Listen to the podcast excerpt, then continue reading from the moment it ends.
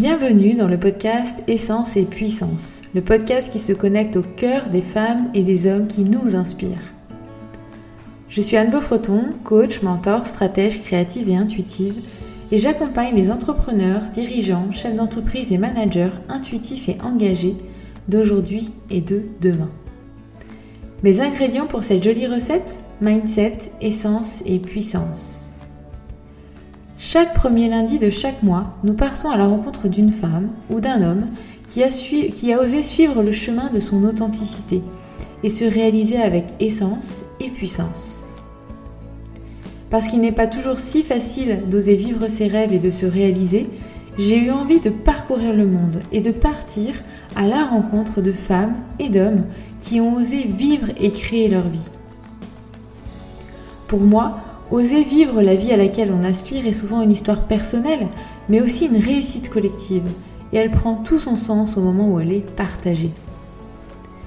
Je te propose donc de vivre avec chaque rencontre un moment de découverte, d'inspiration, de questionnement et de boost d'énergie pour comprendre et découvrir son parcours, ses peurs, ses challenges, ses réussites, ses inspirations aussi et que tu puisses ensuite repartir avec une nouvelle idée, une nouvelle énergie, une nouvelle pensée, une nouvelle émotion peut-être, pour toi aussi oser vivre la vie à laquelle tu aspires.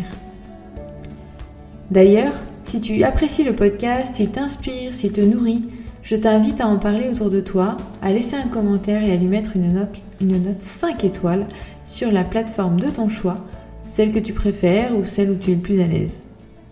Ça permettra à d'autres personnes de le découvrir plus facilement et ça compte beaucoup pour moi.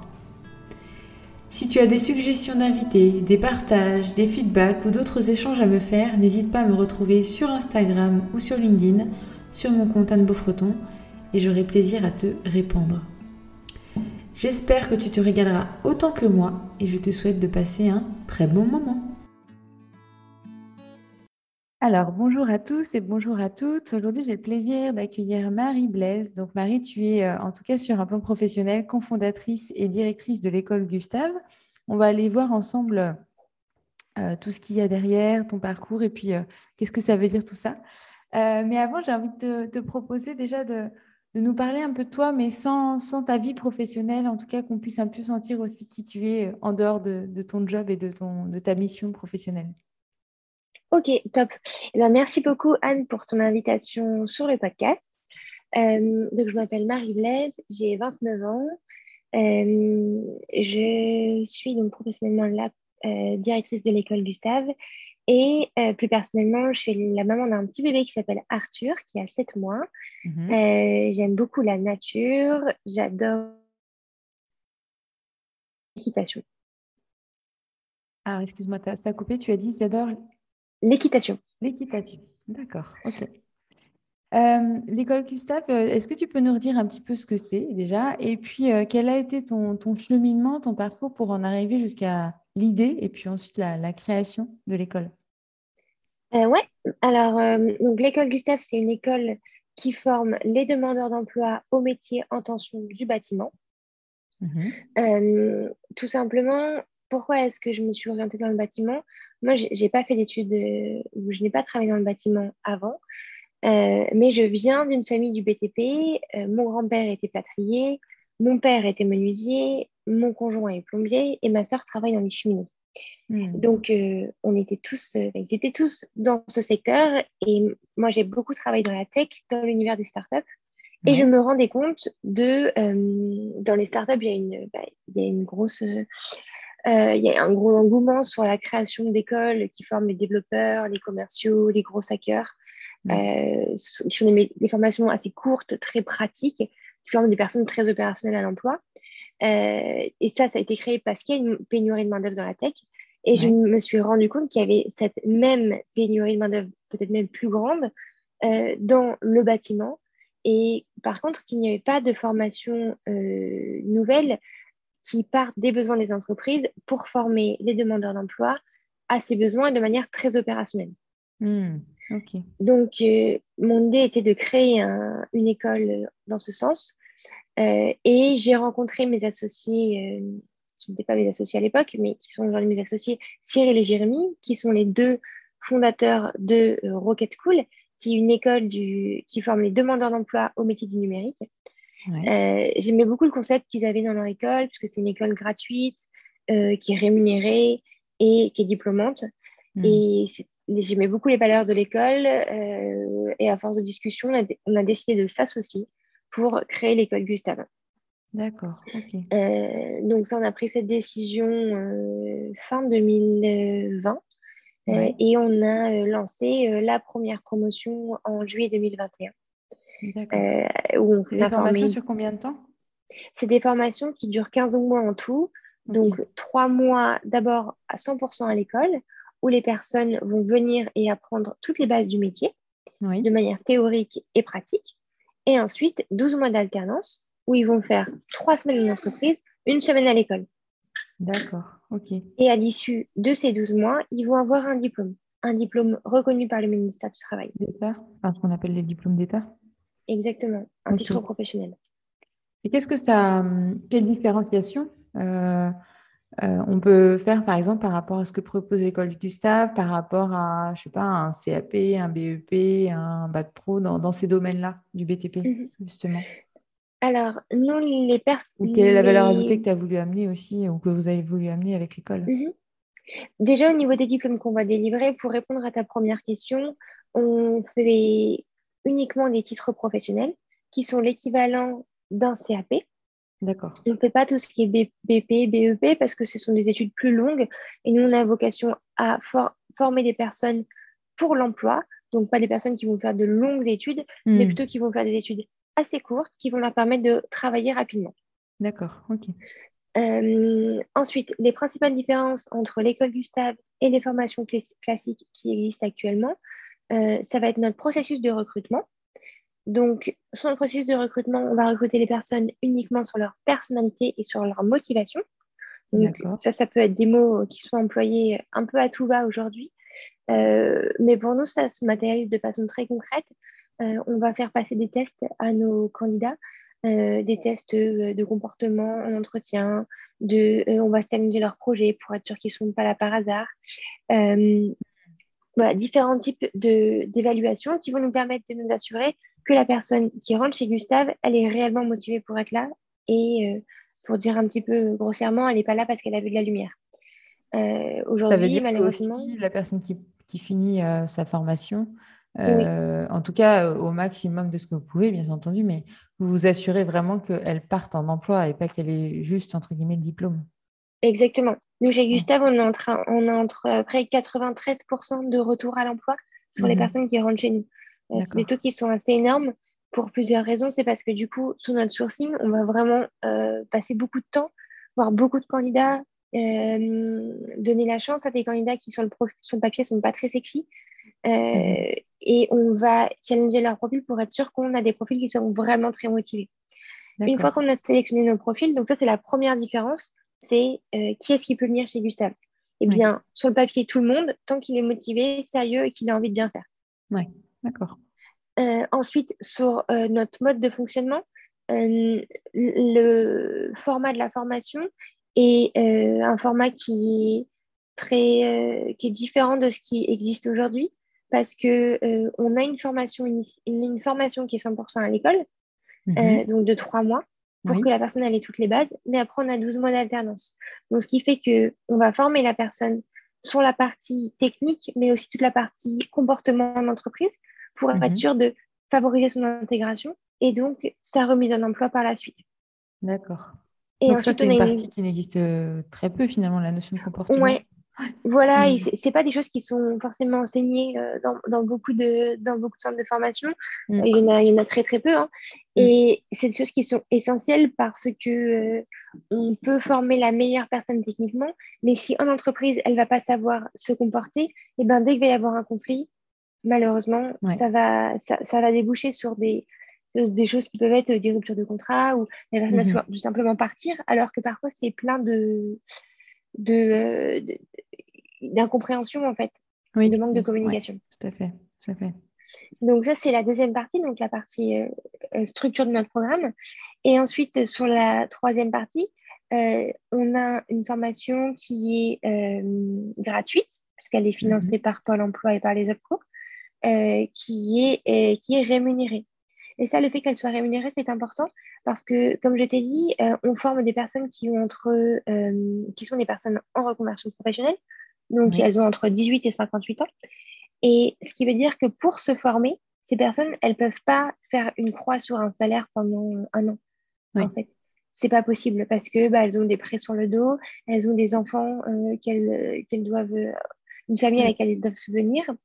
Donc, euh, on met en place des processus, des mécanismes financiers qui permettent à la personne d'avoir un salaire qui lui est assuré pendant toute la durée de la formation.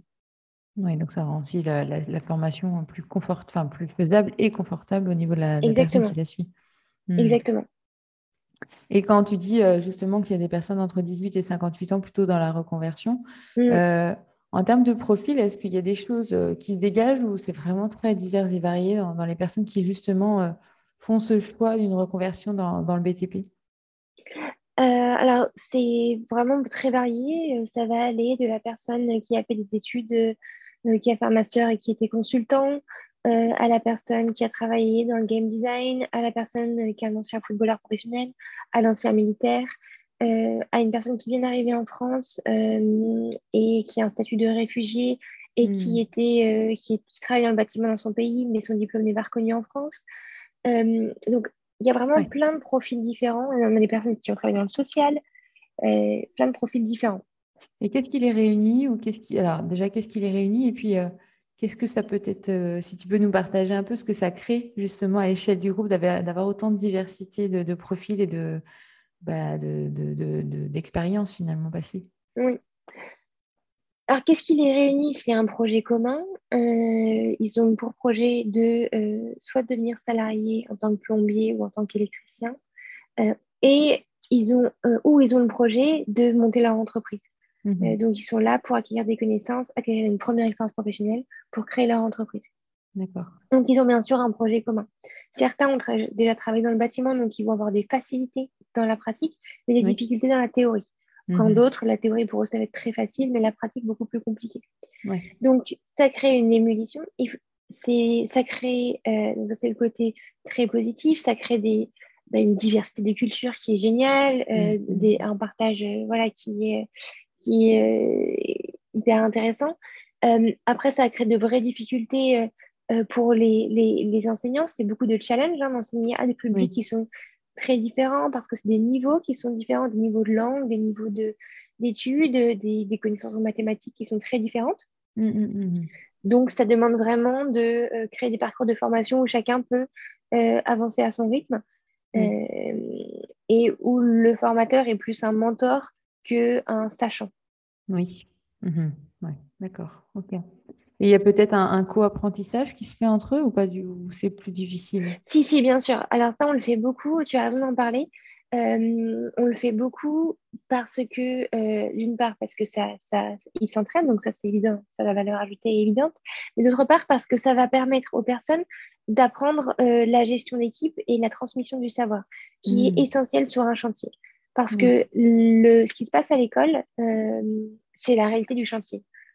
Dans le bâtiment, on voit qu'il y a des profils qui viennent de partout euh, dans le monde, partout mm-hmm. en termes de, de background euh, social, économique. Et le fait de savoir le faire à l'école, ça reflète exactement ce qu'ils vont devoir faire en entreprise. Oui, d'accord. Ok. Est-ce que tu peux nous, nous, parler un petit peu de, du, du, modèle économique d'école de, d'école Gustave? Comment euh, euh, Alors, tu nous as dit c'était financé notamment par les OPCO et, les, et Pôle emploi. Euh, mhm. Donc, ça, c'est plutôt par rapport. Enfin, chaque formation est soutenue par l'OPCO, j'imagine, ou, ou, Pôle emploi en fonction des situations. mais le fonctionnement, vous avez, combien vous êtes peut-être aussi au niveau de la structure et comment aussi toi tu te rémunères par rapport à ça, puis tes associés également? Mmh Alors nous, donc on est une, pour répondre déjà à la partie du financement. Donc le financement de Gustave, ça, ça repose sur le, la première partie du le bootcamp, ça repose sur Pôle Emploi. Pôle Emploi qui finance le bootcamp. Et ensuite l'alternance, bah, c'est une, une, alternance classique, donc c'est financé par l'OPCO. Euh, principalement, euh, dans le bâtiment, c'est principalement Constructis qui finance. Mhm. Donc ça, ce sont des taux qui sont donnés. c'est pareil pour tous CFA. pour tous CFA, on est tous financés à hauteur des mêmes montants. Mhm. D'accord. Ensuite, sur le modèle économique de Gustave, donc nous, on est une entreprise qui est autofinancée. Euh, donc, bien évidemment, on a des vraies réalités économiques à respecter. Mhm. Et pour nous, c'est très important parce qu'on gère Gustave comme on gère un organisme d'information et une entreprise. Oui. Euh, ça, on est transparent là-dessus, évidemment, avec nos équipes, mais aussi avec nos, nos apprenants. Pourquoi? Parce qu'il y a des réalités, euh, il y a des coûts de formation qui sont là. les formations dans le bâtiment sont extrêmement chères à, finance, à, à financer. Les mhm. marges sont extrêmement petites. Et ce qui fait qu'on ne peut pas se permettre de, euh, de ne pas le communiquer à nos étudiants parce qu'on utilise beaucoup de matériaux. Donc, il faut qu'ils soient conscients que les, le matériel les matériaux qu'ils utilisent sont des matériaux qui coûtent très cher. Mhm. Et ce qui reflète aussi la réalité que quand ils vont arriver sur le terrain, en entreprise, ça coûte très cher d'utiliser du cuivre, ça coûte très cher d'utiliser du gaz. Et donc, je ne peux pas gâcher. Euh, il faut mm, que mm, j'apprenne mm, à réutiliser, il faut que j'apprenne à recycler et il faut que j'apprenne à anticiper mes travaux pour pouvoir optimiser ma consommation. Donc cette réalité économique, euh, on les prépare en fait à ce qu'ils vont voir sur le terrain. Et quand ils arrivent sur le terrain, ils ne sont pas frustrés de ne pas pouvoir utiliser autant euh, de cuivre qu'ils veulent, d'acier et tout ça, parce que, parce que bah, les entreprises, elles ont aussi des coûts à respecter, évidemment. Oui, ouais. Ouais, c'est vrai. Donc, euh, oui, c'est un peu la différence, c'est que euh, d'un centre de formation classique, il y a centre de formation, mais, mais logique entrepreneuriale, quoi. Exactement. Ici, mmh. tout le monde sait qu'on est, euh, tout le monde sait, tout le monde connaît notre histoire. Les étudiants voient très bien qui on est. Hein. Aujourd'hui, on est une petite équipe, on est une dizaine chez Gustave. Donc, ils comprennent notre mode de fonctionnement mmh et on est transparent avec eux sur les, les, coûts de, les coûts que la formation peuvent, euh, peuvent demander.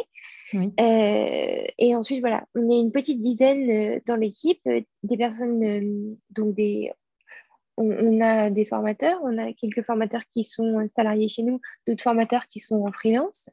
Et on a une équipe qui s'occupe de toute la partie recrutement d'étudiants, une équipe qui s'occupe de la partie administrative, qui est très très lourde dans nos métiers, mmh. une équipe qui s'occupe de la partie prospection des entreprises, parce que ce que je ne t'ai pas dit au départ, quand on parlait de Gustave, c'était que Gustave, euh, c'est aussi une école qui va trouver l'entreprise pour l'apprenant.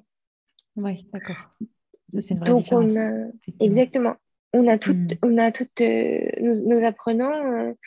Euh, il y, a quelques apprenants qui trouvent leur entreprise par eux-mêmes, mais hmm. sinon, c'est pratiquement tous nos apprenants trouvent leur entreprise parce qu'on les a mis en relation avec nos partenaires.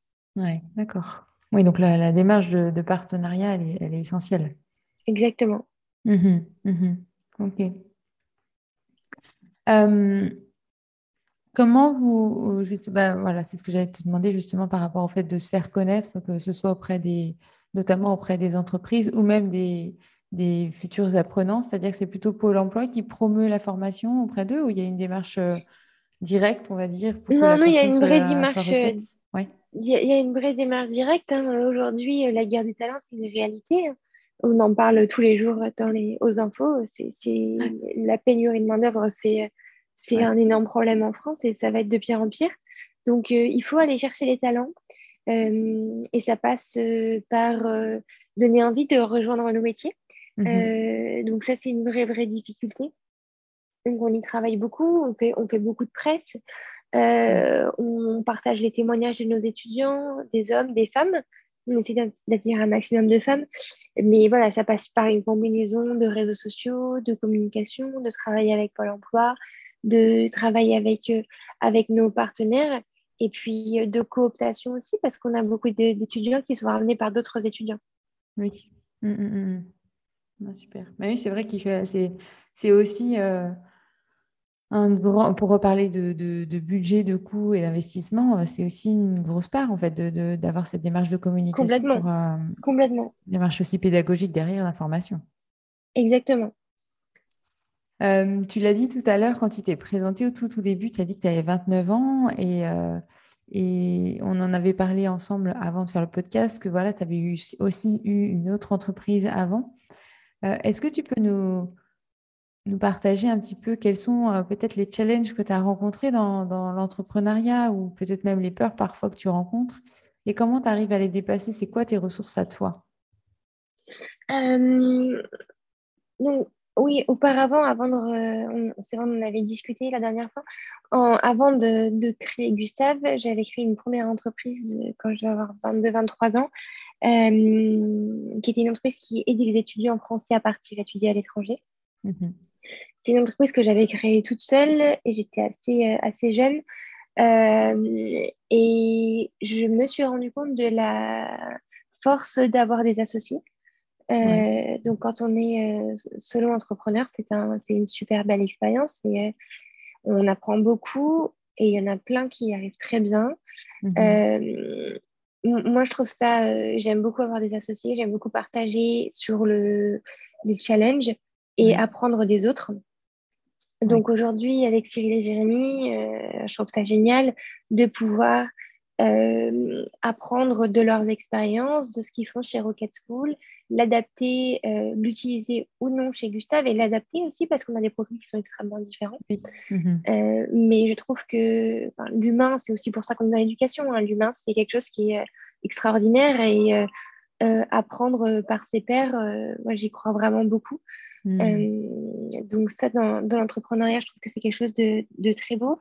Euh, ensuite, euh, j'ai grandi. finalement, à la fois de l'association et en même temps du mentorat par le, profil et l'expérience que tes associés ont finalement. Exactement. Tu un peu comme ça? Ouais.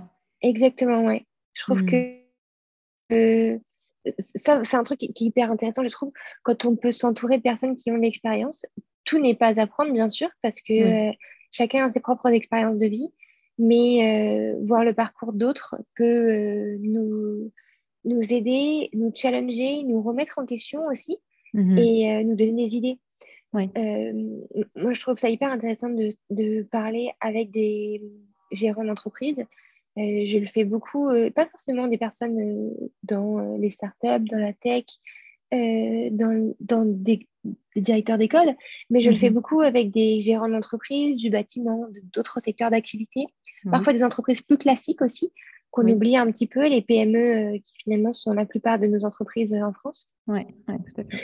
Et j'aime beaucoup parler avec les gérants de, de ces entreprises parce qu'ils ont créé des entreprises qui sont durables, des entreprises qui ont parfois 10, 20, 30, 50 ans. Mm. Euh, et, et, je trouve ça incroyable d'arriver à créer des boîtes qui survivent à l'évolution comme ça du monde. Ouais, Exactement. Mm, mm. qui crée de l'emploi, qui crée de la valeur, qui crée de la richesse en France, qui crée ça. Donc, c'est ça, c'est quelque chose que je trouve très inspirant. Et je trouve qu'en tant qu'entrepreneur, euh, se nourrir de l'expérience d'autres, ça nous fait progresser plus vite, je pense. Mm, oui, on apprend par l'expérience. Puis après, comme tu dis, on, on prend ce qui, ce qui est utile pour, euh, pour soi ou ce qui fait sens pour soi. Et puis le reste euh, voilà, fait son chemin, on va dire ça comme ça. Exactement. Et ça a été quoi peut-être le, plus gros challenge ou la plus grande peur que tu as pu rencontrer sur ton, sur ton chemin pour euh, jusqu'à aujourd'hui en tout cas? Euh, bah là, j'ai eu un gros gros challenge il y a quelques mois. C'était, euh, j'ai eu mon bébé en même temps que j'ai créé Gustave. Donc ça, c'est deux petits projets exactement qui ont été conçus en même temps. Donc ça, ça a été, ça a été une sacrée épreuve, une sacrée expérience. Donc, euh, on, a lancé la première promotion au mois de juillet. J'étais enceinte de trois mois. Mmh. Et on a, en fait, toute la partie de juillet à décembre, j'ai accouché le 30, 30 décembre. Euh, ça a été euh, l'ascension pour Gustave, en fait. Et du coup, ça a été un marathon pour tout le monde. Mmh. Et, et bah, c'était pas facile. Hein. C'était pas, pas facile du tout. Euh, mais je trouve que ça apprend. Enfin, moi, ça m'a vraiment aidé à construire mon équipe, à faire confiance à mes équipes parce que j'ai vraiment dû faire confiance à mes équipes et je suis infiniment reconnaissante de, reconnaissante de leur implication et de leur. Euh, tout ça, c'est grâce à eux. Si on a réussi à faire euh, à faire Gustave de ce que c'est aujourd'hui. On, a formé 150 personnes en, un an. Mmh, euh, c'est grâce à l'implication euh, des équipes. Et, en tout cas, moi, plus personnellement, c'est aussi grâce à l'implication de mon conjoint, de ma famille, qui m'ont mmh. énormément épaulé et qui m'ont permis de, d'arrêter de travailler quatre jours et de reprendre, de reprendre juste après mon accouchement. Donc, ça a été, une, grosse épreuve. Mais moi, je crois beaucoup dans le, je crois beaucoup dans le fait que allier sa vie de famille avec sa, avec sa vie professionnelle, pour mhm. les femmes, aussi pour les hommes, parce qu'il y a beaucoup d'hommes qui sont impliqués dans la, vie de famille, ça, on n'en parle pas assez exactement. Mais, euh, et ça, je trouve que c'est une, super belle aventure humaine. Euh, et j'aime beaucoup rencontrer des femmes qui, euh, qui, qui, mènent les deux de front et je trouve ça hyper inspirant aussi. Qu'est-ce que ça t'a peut-être appris sur toi, mais aussi sur l'autre finalement, cette expérience-là de, de, de, mutualiser entre guillemets ces deux gros projets en même temps? Euh, ce que ça m'a appris sur moi, euh, bah, ça m'a appris quand même à, m'a appris à lâcher prise, à faire confiance, à, mmh, à me faire confiance, parce qu'en fait, euh, parce qu'en fait, ben, on n'est pas tous égaux hein, dans la maternité, dans la grossesse. Voilà. Moi, j'ai pu travailler jusqu'à la fin, j'ai pu faire du sport jusqu'à la fin, j'ai pu, voilà. Mais, euh, mais on doit aussi se faire confiance parce que c'est difficile de travailler jusqu'à la fin. Et si on accouche prématurément, bah, qu'est-ce que ça veut dire? On va, on va nous dire ben, il fallait pas travailler jusqu'au bout. Euh, en fait, tu as trop tiré sur la corde. Mais moi, je me sentais hyper en forme. J'étais, je, pétais le feu. Donc, j'avais envie de continuer, de mener les deux de front. Donc, je hmm. crois que j'ai appris à me faire confiance. Euh, et ça, ça. Par rapport aussi à tes capacités. Ouais Enfin, sur tous les plans d'ailleurs, physique et autres, mais, euh, mais aussi cette notion-là, effectivement. Exactement. Hmm. Et ça, je trouve que c'est une, une, force. Euh, et, puis, et puis, à vouloir absolument construire quelque chose de, de pérenne, euh, construire un projet pérenne avec Gustave, pas faire un coup, hmm. partir sur un sprint et puis basta. Non, je savais qu'il fallait que je construise une entreprise qui me permette de allier ma vie de famille avec ma vie professionnelle.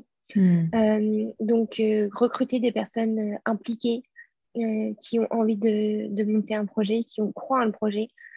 Et je, je crois beaucoup dans le fait que si on est transparent sur là où on veut aller, on arrive à embarquer des gens avec nous. Hmm. Et je trouve que le, le, truc qui nous plaît le plus, en tout cas chez Gustave, c'est de prendre des personnes qui n'ont pas forcément l'expérience du métier, qui sont parfois en reconversion professionnelle, euh, mais qui sont des, on appelle ça des A-players et qui veulent se donner à fond euh, et de leur donner leur chance en fait. Et ça, je trouve que c'est une trop belle aventure humaine. Et du coup, c'est en partageant ta vision que ça, que peuvent s'y raccrocher ou s'y accrocher et puis partir, je dire partir en vol avec toi, quoi avec vous Oui, je pense que c'est ça, tu as raison, c'est partager la vision, partager aussi euh, le challenge parce que hmm, pas survendre le truc en fait, pas sur vraiment être transparent euh, sur la réalité du terrain. Euh, Exactement. Que c'est un monde qui est difficile, hein, le bâtiment c'est difficile, la formation c'est très difficile parce que l'humain c'est très beau mais c'est aussi très dur. Mm. quand on prend tout personnellement, c'est quand on quand on prend, pas forcément prendre tout personnellement, mais quand on, on s'attache à ce qu'on fait, c'est aussi très difficile. Oui, ouais. Euh, donc c'est un petit peu le revers de la médaille. Mais, euh, mais en tout cas, moi, je trouve que c'est euh, c'est très. C'est hyper. on est hyper impliqué, on sait ce qu'on fait, on voit ce qu'on fait, on voit les résultats sur les personnes et ça, c'est top. Ouais, ouais. Et puis, je, ce qui me vient, et je ne sais pas si tu me diras si ça te parle, c'est c'est que le BTP, c'est quand même un sujet particulier. Enfin, tu vois, c'est qu'on pourrait se dire même presque que c'est pas, c'est pas paillette, justement. Euh, Exactement. Mais, et, mais justement, à l'inverse, en quoi c'est. qu'est-ce qui motive vraiment, alors aussi bien toi finalement que, euh, que les personnes qui rejoignent euh, en tant que formateurs, mais aussi ceux qui rejoignent pour eux-mêmes se reconvertir Qu'est-ce qui motive tout le monde là-dedans? Enfin, tu vois, qu'est-ce qui les attire à travers ce, secteur qui est, qui est, si particulier et en même temps si. le mot qui me vient en tout cas, c'est prenant. Je ne sais pas pourquoi c'est ça, mais. Ouais, tu as raison, je pense que c'est. Hmm, je pense que ce qui attire, c'est que c'est un secteur que... qui parle à tout le monde. Parce que qu'on en parle à notre euh, enfant de 3 ans ou à notre grand-père, grand-père, grand-mère, tout le monde connaît le bâtiment. Les métiers, ils parlent toujours autant. Hmm. Euh, c'est des métiers qui vieillissent bien. Et je pense que c'est des métiers euh, qu'on a très longtemps dénigrés à l'école et on, a tous une on a tous des expériences différentes à l'école, mais on a tous des choses qui ne nous ont pas forcément plu à l'école. Mm. Et j'ai l'impression que, en tout cas, ce qui rallie les personnes chez Gustave, c'est le fait de dire Ouais, bon, c'est très bien que le plombier, quand on dit tu vas faire un CAP plomberie, souvent c'est que tu n'avais quand même pas trop de choix. Oui. Et on veut revaloriser tout ça. On veut, on, veut mm. montrer à quel point les plombiers gagnent bien leur vie, ils gagnent très bien leur vie et ils gagnent bien mieux leur vie que bien beaucoup de gens qui travaillent dans la tech. Et que euh, oui, le, métier, il euh, faut être un peu un super-héros parce que parce que bah il n'y a pas une solution. Euh, il faut savoir trouver des solutions. il faut être un peu créatif. Il faut être débrouille. Et donc c'est des milieux en fait où où il y a plein de gens très différents mais il n'y a que des gens qui sont déterminés. Parce qu'en fait, il faut être quand même très déterminé pour être dans le bâtiment, parce que ce n'est pas facile tous les jours. Donc, je pense que c'est un milieu qui attire par ça. En fait, c'est un milieu, un milieu où on n'irait pas forcément à première vue. Et puis, quand on le voit, quand on arrive dedans, c'est euh, hyper prenant. Tu as raison, c'est le mot, c'est hyper prenant. Et j'entends aussi la notion de valorisant. Enfin, c'est hyper valorisant quand on fait ce métier-là. Euh, justement, tu dis débrouille créatif. Euh, on se retrouve face à une situation un peu complexe et de se dire waouh j'ai réussi quoi j'ai réussi à le exactement il y a la notion de concret aussi qui ressort exactement euh, mais c'est pour ça que les personnes le font hein. tu as raison c'est quand tu parles à, des personnes qui ont travaillé dans, dans des métiers plus des métiers sur ordinateur avant et qui vont sur mm. les métiers manuels bah oui à la fin de la journée quand tu as fait un fichier Excel toute la journée tu as du mal un petit peu à voir ce que tu as fait, alors que quand tu as réparé une chaudière, que tu as posé un lavabo, euh, posé, fini ton, fini ton travail, ben, tu vois concrètement ce que tu as fait. C'est ça. Puis tu as le retour client aussi qui est immédiat. Exactement. Dans un sens ou dans un autre d'ailleurs, parfois. Mais... Exactement. il y a la gestion du stress qui me venait aussi quand tu, tu disais super-héros, des bruits créatifs. Ouais. Euh, bah, le stress du client qui est là, euh, le fait qu'il parfois je me dis regarde ce que tu fais, c'est quand même pas commun comme euh, comme type pas de, De, de, job. Complètement. quand on est avec notre tableau Excel, on n'a pas le manager ou le, big boss derrière nous en train de nous regarder faire. Je trouve que c'est vraiment spécifique aussi de, travailler en direct avec le client comme ça. En direct avec le client sous un temps donné, parce que si tu es sur ton truc à faire essayer de réparer ta fuite euh, et que tu as ton client derrière qui attend, ou tu as une panne d'eau chaude et que tu as la maman avec quatre enfants qui doit laver ses bébés et tu peux pas repartir tant qu'il n'y a pas d'eau chaude parce qu'en fait c'est l'hiver et que ça mm. ça va pas aller, euh, bah, tu as une certaine pression où en fait, euh, si tu n'as pas fini ton fichier Excel, tu vas faire disputer. tu auras peut-être une deadline à respecter. Mm. Mais entre guillemets, bien sûr, les plombiers ne sauvent pas des vies, mais il y a quand même il y a un énorme impact, dans la vie des gens. quotidien des gens. Exactement. Oui, complètement. Euh, tu le disais tout à l'heure, tu as été euh, solopreneur, on va dire, euh, et là, tu passes avec une équipe. Qu'est-ce que ça t'a demandé de peut-être d'apprendre, de comprendre ou de faire évoluer peut-être même dans, qui tu es et dans ta façon peut-être d'être pour, pour déployer ça et puis, puis être en management, mais aussi peut-être en leadership Mhm. Euh, bah, je pense que c'est un constant, c'est un apprentissage constant. Euh, pour moi, ça a été un gros step hein, d'apprendre à travailler avec des associés parce que on gère pas les, les échecs et les victoires tout seul. On ne gère, pas, on gère pas les challenges tout seul non plus. Donc, euh, il y a évidemment une relation de confiance à installer avec ses associés, euh, une communication à installer avec les associés qui est importante. Donc, c'est ce que l'on fait euh, chez nous. Et, euh, et, et c'est, en fait, si on n'a pas cette relation qui est instaurée dès le départ, on n'arrive pas à apprendre de ses pairs parce qu'on on laisse pas paraître ses faiblesses. Et je pense que hmm. c'est important dans une relation d'associé de laisser paraître ses faiblesses pour pouvoir évoluer. Hmm, ouais. Ensuite, y a la notion d'humilité finalement, j'entends ce que tu dis. Ouais, c'est ça. Complètement. La, notion d'humilité. Je suis apprenant en fait. Voilà. Euh, j'ai jamais fait ça, j'ai jamais été directrice d'école avant, euh, j'ai jamais géré des formateurs avant. Hmm. Donc euh, le côté commercial, autant je l'ai fait avant, autant là, ça, je ne l'avais jamais fait. Donc il faut apprendre, il faut hmm. être énormément à l'écoute. Hmm. Et puis sur la partie management, moi je suis consciente du fait que j'ai pas que j'ai pas toutes les connaissances du tout. Et donc, je fais appel à un coach où je, suis coachée régulièrement pour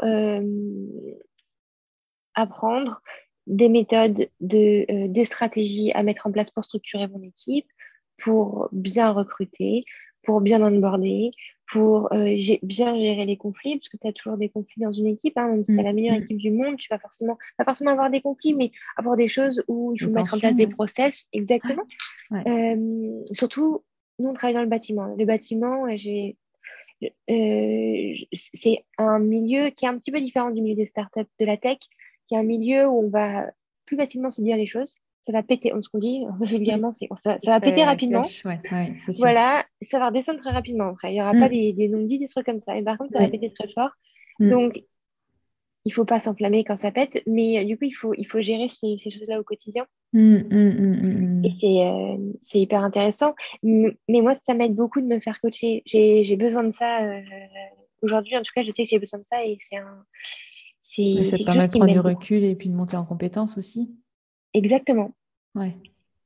Exactement. Parce que tu, je pense que ça te permet aussi de formuler des choses. Euh, il y a beaucoup de gens qui traitent des problèmes mais qui ne savent pas forcément formuler quels sont les problèmes.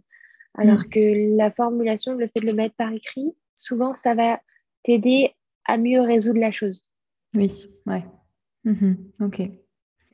Et euh, je t'ai parlé de leadership. Qu'est-ce que ça veut dire pour, pour toi être un leader ou comment tu le, comment tu le, enfin comment ça se projette pour toi Et, est-ce que tu as le sentiment d'être euh, justement leader aujourd'hui au niveau de l'école? Mmh. Ou un des leaders?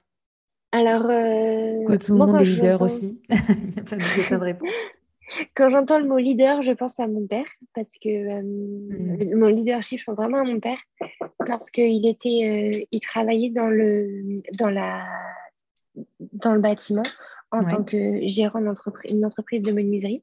Mhm. Euh, et il, je l'ai toujours vu comme un leader. Je l'ai toujours vu comme quelqu'un qui, en qui ses équipes avaient confiance. Hmm. en qui ses équipes avaient confiance quand il mettait un objectif. Pourquoi? Parce qu'ils savaient qu'ils n'étaient pas seuls à avoir cet objectif, mais que c'était un, objectif sur lequel tout le monde était engagé. D'accord. Euh, et pour moi, un leader, c'est quelqu'un qui inspire confiance et, que ses équipes ont envie de suivre. Hmm. Euh, je, j'espère être un leader. C'est, en tout cas, c'est ce que j'essaie de faire au quotidien. Euh, mais c'est pour ça que toute notre stratégie, tous nos objectifs, je le fais je les mets avec. Euh, déjà, je, les mets de façon réalisable, ça c'est hyper important, mhm. de mettre des objectifs réalisables. Mais ensuite, je les fais valider par mes équipes qui sont plus expertes que moi sur des sujets donnés. C'est un exemple dans la pédagogie, dans euh, comment est-ce qu'on organise nos ateliers, dans tout ça, je mets des objectifs, mais bien sûr, je vais sonder avant mes équipes et on va fixer des objectifs ensemble. Parce que si tes équipes n'adhèrent pas, ne croient pas en ce que tu mets en place, ça ne peut pas fonctionner. Oui, donc finalement, tu crées l'impulsion, on va dire, sur les objectifs, et puis après, vous co-créez, euh, entre guillemets, la réalité de l'objectif. Ouais, exactement. Hmm. Ok. Et ça demande quoi d'être un leader euh, Ça demande quoi d'être un leader, tout simplement? Bah, Je pense que ça demande beaucoup de travail en amont de préparation. Mm-hmm. Euh, et ça demande d'être très à l'écoute. Oui. Très à l'écoute de, des signaux du marché pour évidemment s'adapter, euh, être sûr que ce que l'on fait soit cohérent avec, la, avec euh, le marché, avec l'état de la société, avec ce, que, ce, dont on a besoin aujourd'hui. Mm-hmm. Mais ça demande aussi d'être très attentif à ses équipes, à ses fournisseurs, à ses, ses, prestataires avec qui on travaille pour être sûr d'être euh, d'être à la page, en fait, d'être, euh, comme dire en anglais, relevant. Ouais. Euh, donc d'être vraiment très, entre guillemets, très sensible à l'écosystème. Voilà, très sensible à l'écosystème. si, voilà, si des choses qui vont dans un sens ou dans un autre et pouvoir réadapter, réajuster en permanence. Quoi. Ouais, exactement. Et aussi, l'autre chose, je dirais, c'est d'être je vais utiliser des mots en anglais. Je fais jamais ça, mais là, j'arrive juste pas à trouver ce matin. Mais des fois, accountable, enfin, Ouais. tu vois, de, on peut compter sur toi, quoi. Tu dis que tu fais un truc, tu le fais. Mm. Et, et du coup, c'est un truc dans la, dans la, dans l'école, enfin, comme enfin, chez Gustave, c'est ça. Je dis, je faisais un truc, je le fais. C'est pas, ouais, mais j'ai pas le temps, mais bah non, mais en fait, tu t'engages pas. Donc, euh, la ça, c'est dans la réalité, quoi. euh, Ouais. voilà, exactement. Les mots, c'est très bien. Mais par contre, les faits, euh, ça met tout le monde d'accord. Moi, je suis vraiment du, du- je suis vraiment de cette école-là où euh, on n'a pas le temps, personne n'a le temps. Enfin, c'est pas une excuse. Il n'y a pas d'excuse. Euh, on met en place des choses dans un temps donné. Si c'est pas réalisable, on le sait avant. Et puis voilà. Mais Oui. en fait, euh, on est tous, on sait qu'on peut tous compter les uns sur les autres. Je pense Mm. vraiment, en tout cas, aujourd'hui, on est une toute petite équipe. Euh, et on a ce truc où chacun se fait confiance, où chacun sait qu'il peut compter sur l'autre. Et c'est ce que on veut garder, euh, en, si je peux dire, en scalant Gustave. Vraiment, ce qu'on veut garder, cette essence. Ouais. Exactement. D'ailleurs, c'est ce que c'était intéressant quand tu as dit, quand tu parlais de ton, ton- de ton père, et tu disais, il inspire confiance. Et je trouve ça assez chouette parce qu'il y y a aussi bien le côté inspiration et peut-être aussi visionnaire derrière, et en même temps vraiment la notion de confiance, quoi. Parce qu'on peut aussi parfois retrouver des leaderships inspirants, Mm. ou oui, c'est ça, avec une grande vision, mais il n'y Mm. a pas nécessairement cette, euh, cette graine de la confiance derrière aussi. Donc ça peut, euh, entre guillemets, donner envie, mais comme tu dis, s'il n'y a pas la confiance, ben on a, voilà, ça, ça attire et en même temps, on a du mal à suivre parce qu'il n'y a pas cette, euh, cette graine de confiance, quoi. Complètement. Et quand tu n'as pas confiance, tu y vas, mais tu ne donnes souvent pas à 100% parce que tu te dis, Ouais.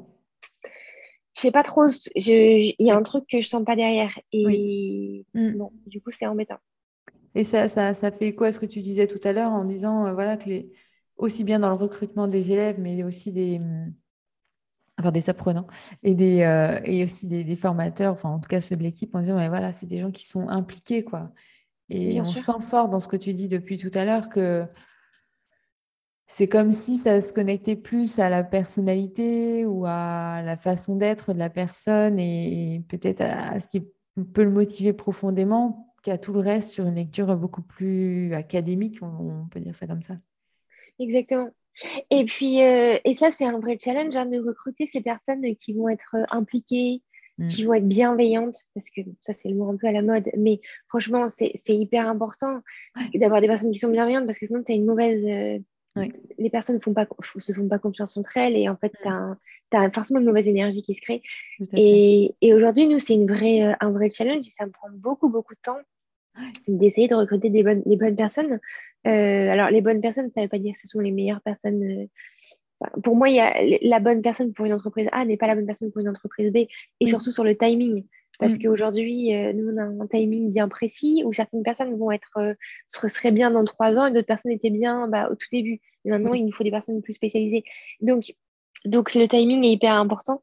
Et, et, et là, je trouve que le recrutement, en effet, c'est quelque chose qui, qui est quelque chose de tr- c'est très challengeant.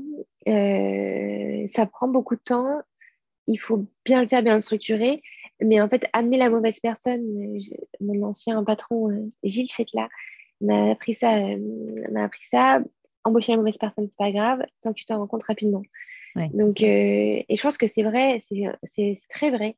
Ouais, donc, tu perds de euh, l'énergie, du temps, de l'argent, enfin tout quoi. Ouais, ouais, Et puis pour tes équipes, c'est déstabilisant parce que tu amènes quelqu'un et les équipes se disent mince, euh, toi, tu es d'accord avec ça parce que c'est pas ce que j'étais venu chercher moi ici. Mm. Donc, bon, c'est hyper important. Oui, puis c'est aller chercher aussi, à- enfin réussir à aller trouver entre guillemets la bonne motivation, quoi. Enfin vraiment celle qui, celle qui dure, celle qui est vraiment présente, celle qui permet de se déployer, d'y aller à fond, euh, voilà. Exactement, mm, mm. tout à fait. C'est votre clé en fait. Enfin, ça, on- c'est c'est- ouais, c'est presque l'élément essentiel de, de tout ce que vous faites finalement sur tous les plans de la- de l'école, quoi. Voilà, parce que tu as envie que chacun soit acteur, chacun ait envie de bien faire, que, Mm. euh, que aujourd'hui une entreprise, euh, une école, si, si, tu dois derrière les personnes, si tu dois, c'est pas ce qui fonctionne. C'est parce que les personnes ont envie de te donner à fond, parce qu'elles croient en ce qu'elles font, parce qu'elles elles voient que ce qu'elles font est utile.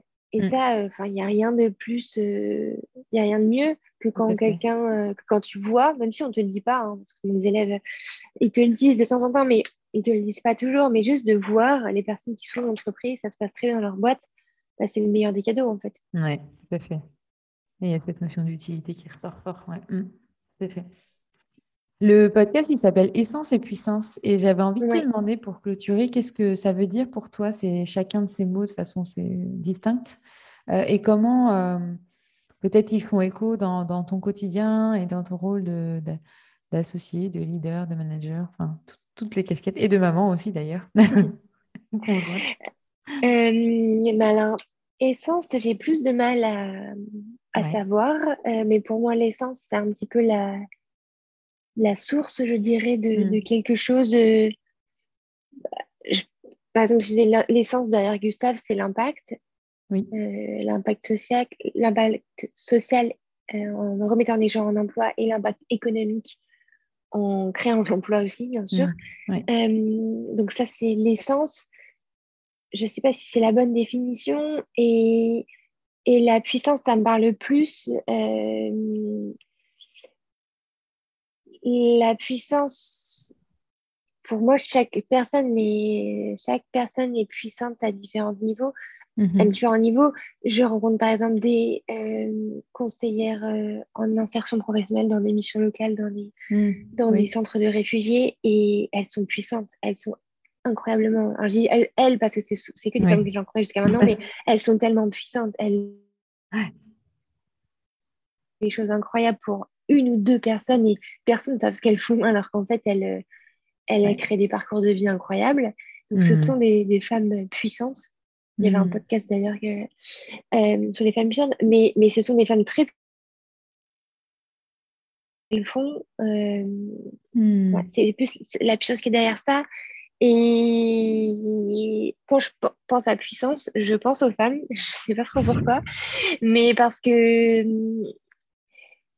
parce qu'il y a plein de femmes qui sont dans l'ombre et qui, font des choses très puissantes et qu'on ne voit pas. Donc je pense notamment à ces femmes-là, je pense à toutes ces sages-femmes qui, euh, qui mettent la vie au monde dix fois par jour et dont mm. personne ne parle. Mm. Euh, voilà, pour moi, c'est pas des choses c'est pas forcément des présidents de la République, ou même si ce qu'ils font, bien sûr, ce sont des choses très puissantes. Mais il y a des petits, il y a des choses qui ont un impact sur moins de personnes, mais qui ont tellement un gros impact que pour moi, c'est plus ça la, la, définition de la puissance. Oui, et puis ça me fait écho à ce qu'on disait tout à l'heure par rapport à, tous ceux qui travaillent dans le BTP. Et je me dis, waouh, quand même, enfin, tu vois, il y, a, une sacrée puissance de réussir à à améliorer, mine de rien, le, quotidien des gens ou alors euh, Bien sûr, ouais. Euh, et il y, a cette forme de transformation, en fait, qui est vraiment quoi. Complètement, c'est, t'as raison, quand t'as quelqu'un, t'as un truc qui fuit et t'as une inondation et t'as un mec qui en quelques minutes va te régler ton problème, bah c'est quand même euh, c'est une sacrée puissance parce que je veux dire tu aurais été prêt à faire beaucoup pour que ça, ça s'arrête. Quand es, je pense à un serrurier quand tu es coincé euh, en dehors de chez toi et que franchement le mec tu le vois comme un super héros quand il arrive. Mm, c'est euh, super puissant donc il pourrait penser à mettre les costumes hein. ouais c'est clair mais c'est vrai il pourrait avoir un petit, une petite cape c'est très c'est une très bonne idée. Ouais, en tout cas on le voit bien comme ça. C'est clair Merci Marie pour ces partages. Je trouve que ça a été. Euh, enfin, on a abordé plein de sujets différents et, ça a été hyper riche sur. Euh, alors, on a déjà euh, hyper, enfin, vraiment pu vivre à l'intérieur. J'ai un sentiment d'avoir vécu à l'intérieur de l'école Gustave. Donc, ça, c'était très chouette. Et puis de comprendre aussi tout le cheminement et, et puis, tu vois, tous les challenges que vous relevez, mais aussi la, construction, enfin, comment ça se passe à l'intérieur. Et souvent, on regarde beaucoup mhm. les choses de l'extérieur, on voit tout ce que les gens ou tout ce que les entreprises font. Et je trouve ça aussi chouette de, vous, de, pouvoir comprendre comment ça se passe concrètement à l'intérieur pour revenir sur cette partie aussi euh, concrète au final. Mhm. Et puis, euh, on a pu ressentir aussi bah, tout le cheminement et tout ce que ça peut te demander à toi et à tes associés et, aussi de façon beaucoup plus peut-être grande, mais en tout cas, moi, j'ai pu ressentir tout le, le sens et, l'impact et la motivation profonde aussi que vous avez derrière avec cette notion de, bah, tu l'as dit, d'impact social et économique. Et je dirais aussi derrière de, de changement et de reconnaissance aussi de tous ces métiers qui sont, euh, comme tu l'as dit, souvent dévalorisés ou en tout cas mhm. sur des parcours par défaut, alors que à la fois on en a tant besoin et en même temps que ce sont des beaux métiers quoi. Et pas et pas forcément et pas des métiers faciles non plus. Donc euh, l'importance de revaloriser tout ça. Merci. Merci à toi, Anne. J'aime beaucoup ton podcast. tes questions sont hyper pertinentes et j'aime beaucoup le fait que tu mêles le côté pro-perso. Je trouve que c'est quelque chose qui est hyper important et, on n'ose pas assez le faire, je, trouve, alors qu'en fait, c'est quand même intimement lié. Mm. Donc, je, trouve ça hyper intéressant. C'est les mêmes personnes, oui, tout à fait. Exactement. Mm. Merci. Euh, je mettrai le lien euh, de l'école Gustave pour tous ceux qui veulent aller voir euh, plus spécifiquement tout ce que vous proposez et peut-être aussi ton, lien LinkedIn si tu es d'accord pour que les gens puissent contacter directement si besoin. N'hésitez pas. Puis si vous voulez rejoindre, rejoindre Gustave pour y travailler, on, recherche constamment de nouveaux profils pour différents postes. Donc voilà, on est, tout ça sur le, sur le site? Ouais, tout, euh, tout, est plutôt sur mon LinkedIn, même les candidatures spontanées. Euh, voilà, on est toujours ouvert, euh, on est toujours ouvert à différentes, à différents profils, donc toujours un plaisir de rencontrer de nouvelles personnes. Donc, si l'énergie de l'école Gustave vous attire, vous pouvez Exactement. contacter directement. Super. Merci Marie. Merci Anne. À bientôt. Au revoir. Au revoir.